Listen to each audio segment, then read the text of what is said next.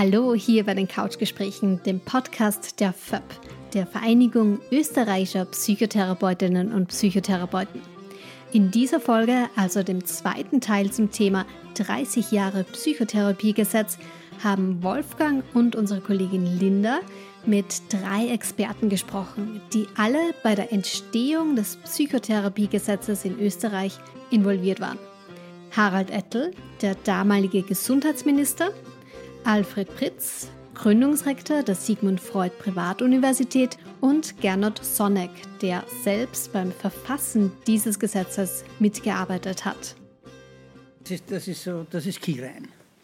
Nicht? Wir haben uns den Kopf zerbrochen, wie machen wir das?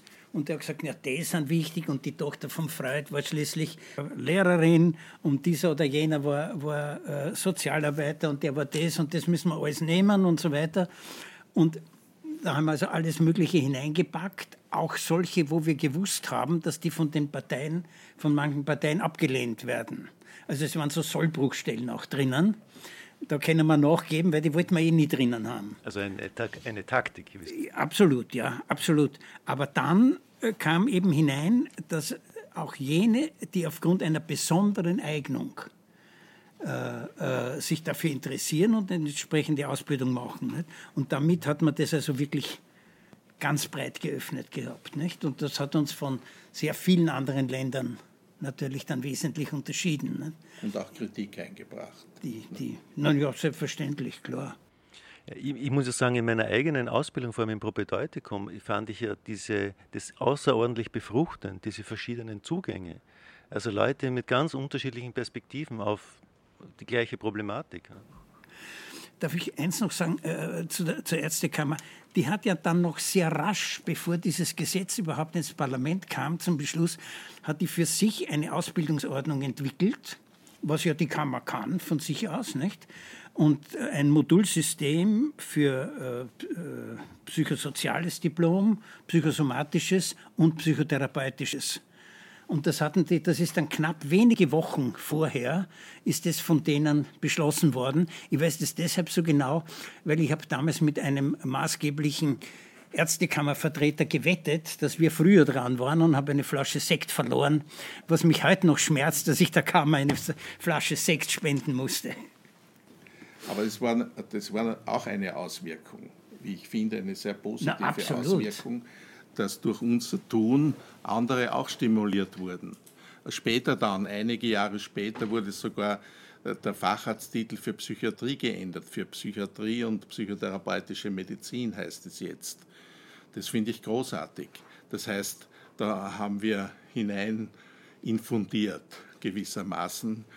Äh, und plötzlich war die Psychotherapie, auch wenn sie oft nicht ausgeübt wurde, oft war es nur ein Titel, ja, ähm, aber doch ein Wert.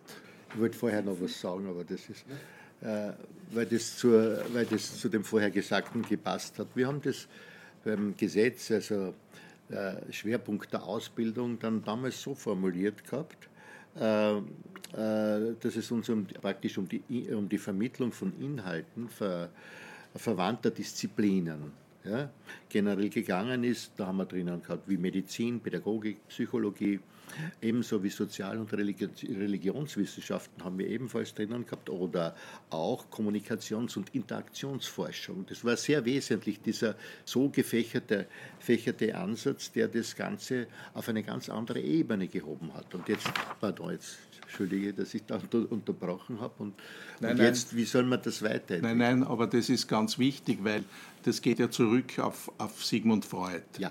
Der Sigmund Freud hat 1926 eben in seiner Publikation zur Frage der Leinanalyse, ja. ich kann mich erinnern, ich habe das einmal erzählt, Gernot, vor 15 Jahren und habe gesagt 1928 und dann hast du mich korrigiert und hast gesagt, es war 1926. Und ich freue mich, dass es bis heute sitzt. Das hat gesessen. Das war eine öffentliche, ja, genau, öffentliche Feierlichkeit. Genau. Aber jetzt zurück zum Inhalt. Also die, äh, der hat es damals schon als Forderung aufgestellt und hat gesagt, der einst wird es einmal an den Universitäten gelehrt werden und wir sind jetzt der einst. Ja, das bringt Und mich gleich zu, zur nächsten Frage. Veränderung. Ja, genau, weil Freud hat ja auch in dem gleichen Aufsatz, von dem Sie sprechen, ja gesagt, die psychotherapeutische oder er hat von der psychoanalytischen Behandlung gesprochen, wird einmal in Ambulatorien für alle Menschen zugänglich sein. Das bringt mich auch zur, zur Seite der Patientinnen, zur Versorgungsfrage. Ist das Ihrer Meinung nach gewährleistet in Österreich? Also äh, zu, zu einem unvorstellbaren hohen Ausmaß aus der Perspektive von vor 30 Jahren gesehen. Ja? Äh, verbessern kann man immer was. Ja? Das hört ja nicht auf. Aber immerhin, die Sozialversicherung gibt äh, an die 150 Millionen Euro für die Psychotherapie pro Jahr aus und vor 30 Jahren null. Ja? Und, und es wächst kontinuierlich und jährlich wächst es, die Summe dessen, was die Sozialversicherung in, den, in diesen Topf hineingibt. Das ist schon mal, finde ich, sehr positiv, weil es einfach vielen Leuten hilft. Ja, das ist also die Frage, die wir damals zum hunderttausendsten Mal erörtert haben, ob die Psychotherapie hilft. Ja, da es immer welche gegeben, das ist ja Blödsinn. Ja, das hilft nichts. Ja, das ist natürlich nicht so. Und, und diese Frage wird in der Form nicht mehr gestellt. Was aber unlängst wieder gestellt wurde von einem hohen Funktionär der neuen Krankenkasse, ist äh, die, die gleiche Frage, die ich schon vom Dr. Probst, dem damaligen Vize-Generaldirektor des Hauptverbandes, vor 30 Jahren gehört habe. Welche Methode für, für welchen Patienten? Ja, ich habe gedacht, das darf nicht wahr sein. 30 Jahre später, vor drei Wochen, die gleiche Frage. Nichts verstanden ja, über die Komplexität äh, der, der, der Psychotherapie. Das hat mich wirklich geärgert und, äh, und ich habe mir gedacht, man muss in diesem Sektor etwas tun, weil die geben ja auch sehr viel Geld aus und wissen gar nicht, wofür sie es ausgeben. Ja. Da nur kurz was sagen, weil wir, ähm, wir waren ja von der FÖP aus, von der Vereinigung österreichischer Psychotherapeutinnen und Therapeuten, vor ähm, ein paar Wochen beim Minister Anschober, beim Gesundheitsminister. Und wir waren schon seinerzeit bei der Vorvorgängerin, bei der Hartinger Klein, vorstellig. Und da ist in beiden Fällen dieselbe Idee aufgetaucht, dass man für bestimmte Störungsbilder bestimmte äh, Therapieprinzipien oder auch bestimmte Zeit veranschlagen soll. Also das erwächst ja aus der Idee einer Kosten... Nein, kosteneffizienten. Effizient oder so irgendwas, ja. Ja, also äh, grundsätzlich ist die Frage natürlich berechtigt. Also das muss ich, das muss ich sagen. Äh, man kann jemanden, der an einer Psychose leidet, muss man einen anderen Zugang finden als zu jemandem, der einen Liebeskummer hat, um es also ein bisschen plastisch zu sagen. Ähm, ähm, aber nicht über die Methode. Ja, weil als Psychoanalytiker kann ich beides behandeln, als Gestalttherapeut kann ich beides behandeln, sondern es gibt noch viele andere Kriterien, insbesondere die äh, therapeutische Passung, ob ein Patient zum Therapeuten passt und ob ein Therapeut zum Patienten passt. Ja, das ist ganz entscheidend. Ja, das, das ist zum Beispiel im, im Psychotherapiegesetz nicht normiert. Damals war man überhaupt nicht in der Lage, das, das äh, zu normieren.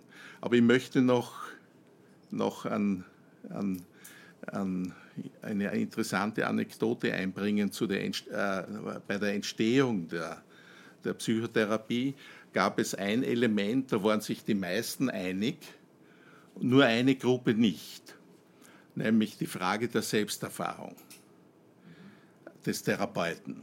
Also ob der Therapeut sich oder die Therapeutin sich einer eigenen Analyse unterziehen soll oder nicht. Und alle waren sich einig, sowas braucht es.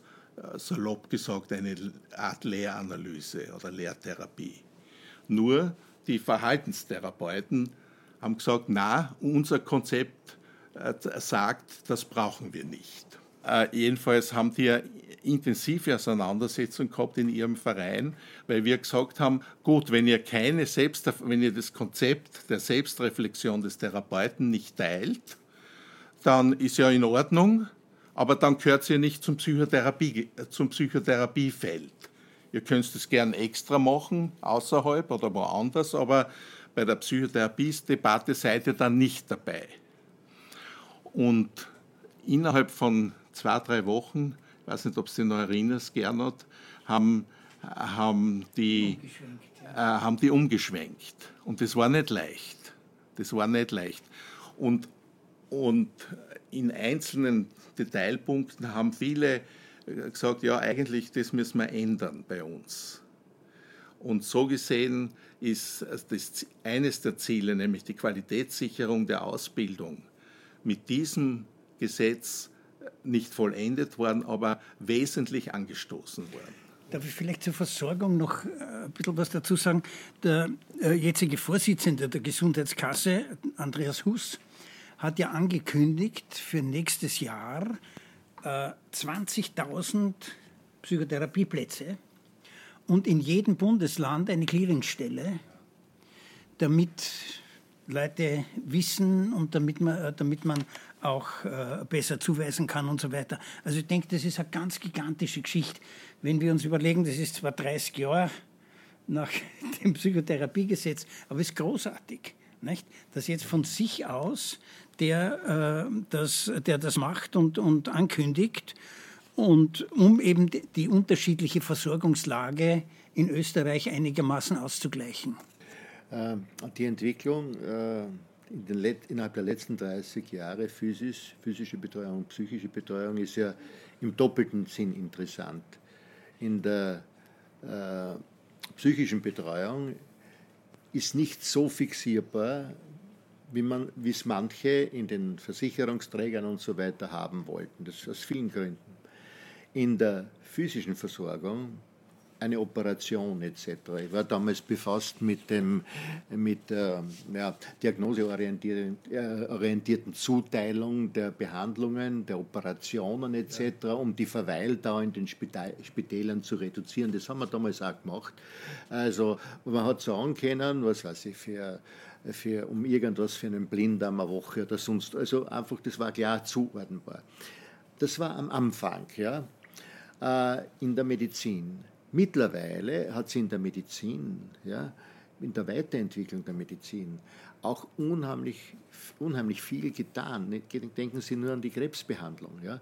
Wir, haben, es gibt, wir haben Fälle mit jahrelanger Krebsbehandlung, wobei gute Erfolge da sind, die Leute leben, können gut weiterleben, aber eine therapeutische Begleitung ist notwendig. Das heißt, das Zusammenwachsen ja, dieser Disziplinen ist sukzessive erfolgt, nicht nur aufgrund äh, des zunehmenden Alters, aber der Fallzahlen, die sich in, in, in bestimmten Bereichen der medizinischen Versorgung auch geändert haben. Und äh, das hat viel Verständnis für beide Seiten auch wiederum gebracht. Das war, war die Entwicklung in der, innerhalb der letzten 30 Jahre, die gigantisch war. Ne? Obwohl ich persönlich sagen muss, mir ist es eigentlich viel zu wenig. Wobei ich denke, aus der historischen Perspektive ist es nochmal anders. Herr Gombos, Sie sind noch jung. Ja, Ihnen danke, darf es ja. zu wenig sein. Du darfst das ja sagen zu ihm.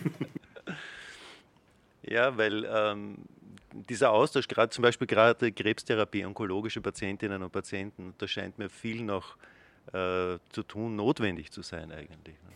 Ja, ja, andererseits, du sprichst eine Gruppe an, die wir ja vor 30, 30 Jahren noch gar nicht kannten. Ja. Die gab es ja nicht. nicht?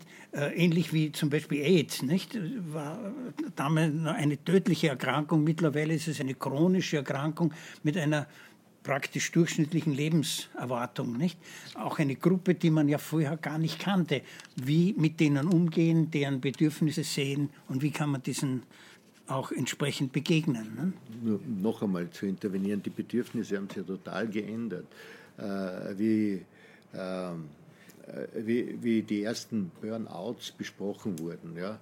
Haben die Leute da in Österreich halt dann gesagt, die wollen sich eh noch abseilen von der Arbeit etc. Mittlerweile ist es so, dass wir mit schwersten Burnout multifaktoriell konfrontiert sind, wir in der Krise relativ, im Kriseninterventionszentrum relativ viel Patientinnen und Patienten haben, die akutest gefährdet sind, suizidgefährdet etc. Das schaut, äh, so haben sie die Entwicklungen geändert. Oder äh, nur um auf die aktuelle Situation zu kommen. Ja, äh, wir sind immer mehr mit äh, jungen Leuten konfrontiert, jungen Familien konfrontiert, die absolut im Angst, im Existenzangst-Eck äh, stehen und so weiter und begleitet werden müssen. Also da hat sich ja ungeheuer viel getan und gerade durch die letzten, durch das letzte halb, äh, im Rahmen des letzten halben Jahres hat man gesehen, was da auf, auf uns zukommt. Und das sind primär auch junge Leute. Ja? Also Im letzten halben Jahr wegen der Corona-Geschichte? Natürlich, natürlich. Ja. Das sind Existenzängste etc., alles ist dazugekommen. Und wenn die Leute äh, vom Einkommen wegfallen etc., brechen, brechen die Jungen, brechen so viele junge Familien zusammen, brechen so viele junge Leute zusammen, das kann man sich gar nicht vorstellen. Und dann wird da irgendwo diskutiert über Minimierung der Arbeitslosengelder und so weiter. Und die Leute kommen nicht mehr zurecht. In Wien kannst du das nichts mehr leisten. Du hast vorher erst gehabt ein befristetes Dienstverhältnis, eine befristete Wohnung und dann fällst du auf die Arbeitslose runter und dann bist fertig. Ich denke, das ist auch eine Generationenfrage. Ja, äh, naja, die sozusagen die Älteren, so in unserem Alter, die, die haben von der Psychotherapie nichts gewusst. Nicht? Harald Edel hat ja erzählt, wie schwierig seine Gesprächspartner waren, die gesagt haben, wofür braucht man das? Ja, reißt euch zusammen und fertig. Ja, dass, dass inzwischen sich die Krankheitsbilder verändert haben, das haben wir schon besprochen. Das ist tatsächlich auch der Fall. Und, und es gibt ein Element in der Psychotherapie, das nicht so leicht verdaubar ist. Nämlich, eigentlich weiß man um die Psychotherapie erst Bescheid, wenn man selber eine macht. Das heißt, wenn man selbst erlebender Teil dieser Psychotherapie ist wenn man über die Psychotherapie drüber redet, dann, dann fehlt das Wesentliche. Und je mehr Psychothera äh, Patienten in Psychotherapie gehen, desto, desto mehr verbreitet sich die, sozusagen die hilfreiche Message. Ich glaube auch, dass junge Generationen nicht mehr so die Stigmatisierung im Fokus haben. Nur ist halt trotzdem die Frage der Leistbarkeit und der Verfügbarkeit einer Therapie natürlich auch gegeben. Wie schätzen Sie wirklich die, das ein in Österreich? Ja, aber das war ja positiv. Mhm. Äh, die, dass die, die neue Gesundheitskasse von sich aus zwei Sachen äh, beschlossen hat, erstens einmal 20.000 Stunden mehr und Angleichung der Tarife. Das ist auch ein Problem für die Psychotherapeuten, dass sie in Wien zu wenig Zeit kriegen und eigentlich äh, bei 72 bis 80 Euro landen sollten pro Sitzung. Und beides wurde von den Krankenkassen, von der Krankenkasse muss man ja jetzt sagen, äh, Gesundheitskasse. tatsächlich Gesundheitskasse, danke, ähm, äh, äh, versprochen. Ob es hält, ist eine andere Frage, aber es geht in die Richtung. Überall, wo Psy davor steht, ist noch für viele ein Problem vorhanden. Das muss uns klar sein. Äh, es ist, früher war es nur in der alten Generation so, da hat sich einiges getan mittlerweile, aber es ist noch immer da. Und wenn ich jetzt den Zusammenhang herstelle, auch zur Finanzierung der Psychotherapie, gibt es sehr viele, die sagen, jüngere Leute, die voll im, im Erwerbsleben, in guten Jobs drinstehen etc. Nein, ich mache das nicht, ich, ich, ich gehe nicht den Weg über, die, über den Krankenschein etc., weil das könnte wo einsichtig sein, ja, gesehen werden. Und das, das, also das spielt nach wie vor eine starke Rolle, weil einfach äh, ein psychisches Problem mit einem physisches, mit einem physischen, wenn die Karosserie halt alt wird oder was, äh, so bei mir, dann äh, äh, das nicht gleich gesehen wird. Ja? Und, und das, daran muss sicher noch gearbeitet werden. Weil du vorher gleich der angeschnitten hast, wir haben eine Gruppe um den ehemaligen Bürgermeister, der sagt, ein hochgebildeter Mann und so, der sagt, du, wir müssen was anderes machen, nicht mehr Politik und so weiter. Die Leute hängen, lassen sie zu sehr hängen. Wir können nicht alle nur Buschenschank gehen in Gleisdorf in der Steiermark. Ja. Äh, wir machen ein paar Linien auf, die einen, die einen in Richtung Musik, die anderen in Richtung Kultur etc. Und was können wir noch für die Gesellschaft bringen? Ja. Äh, und das, weil sich jetzt auch wiederum wieder viele mit dem Covid ausgestoßen gefühlt haben oder isoliert gefühlt haben. Und das ist jetzt insofern interessant, weil sie vor kurzem äh, äh, Forscher, der Richtung äh, demografische Entwicklung gegangen ist, also einfach festgestellt hat, wenn man die Überalterung Europas sieht, immer mehr alte Leute etc., wie können wir die, die Kapazität der alten Menschen nutzen und wie können wir die aufbauen. Und da spielt äh, die Psychologie, ja, die Therapeut und auch die psychotherapeutische Behandlung solcher Leute, älterer Menschen, sehr viel oder sehr eine, eine große Rolle, weil man die wieder aufrichten kann, aufrichten soll. Ja? Weil sonst wären die Alten allalong nur ein Ressourcenverschleiß für eine Gesellschaft. So soll das nicht gesehen werden. Das heißt, wir spielen äh, die Psychotherapie, äh, äh, hat in, in, zwei Richtungen eine große Bedeutung. Zuerst waren wir konfrontiert damit in dem Kriseninterventionszentrum mit den was weiß ich, 65 bis 85-jährigen alten Männern, denen nichts gefällt hat, sondern, äh, sondern nur die, die, die, den, das, den Sinn des Seins, des Lebens verloren haben, um nach Frankl zu gehen etc. Äh, und dann vom Leben scheiden wollten, denen nichts gefällt haben. Und wir haben gesagt, das ist in unserer Gesellschaft nicht notwendig, sowas. Und da knüpft man dort da an. Die fühlen sich momentan sicherer, viel sicherer als die jungen Leute, na klar, aus vielen Gründen äh, aus finanziellen Gründen natürlich auch. Aber, aber so schließt sich der Kreis wieder. Wenn ich das nur aus der Sicht der demografischen Entwicklung unseres Europas sehe, dann muss ich sagen, wie nützen wir unsere Ressourcen, die wir haben, besser von den Jungen bis ins Alter. Ja? Und damit kommen wir wieder zu einer in sich, zu einem Kreis in einer in sich geschlossenen Gesellschaftspolitik, äh, der nicht mehr so ganz in das allgemeine Politikgefüge passt, aber sollte so sein. Und da spielen, da spielen wir eine entscheidende Rolle, glaube ich, heute nach wie vor. Ähm, ich erinnere mich ja noch, als ich äh, als junger Mann gab es im Fernsehen seine Sendeleiste, den Club 2, Sie erinnern sich vielleicht noch. Und ich erinnere mich da, wie ein junger Gernot Sonneck dort gesessen ist mit einem Vertreter der, ich glaube, es war Wiener Gebietskrankenkasse, und dann so diskutiert wurde, wie das dann sich weiterentwickeln soll mit der Psychotherapie. Also wenn da immer mehr Leute in Psychotherapie gehen. Und ich glaube, sie haben dann gesagt, naja, wenn dann die eine Hälfte der Bevölkerung Therapeuten wären und die andere wären dann die Klienten und Klientinnen, das wäre doch ein unglaublich toller Zustand eigentlich. Also eine Utopie gewissermaßen.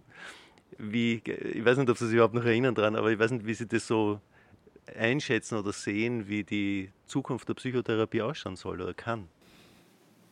Also ich glaube, derzeit ist es in erster Linie ein quantitatives Problem, nicht? Was ja auch in diesem, was ja auch in dieser Bemerkung, äh, die ganz gut zu mir passt, äh, natürlich gemeint ist, nicht? Äh, gibt es tatsächlich genügend, die eben entsprechend ausgebildet sind und ist es auch für die Leute, die das brauchen, erreichbar?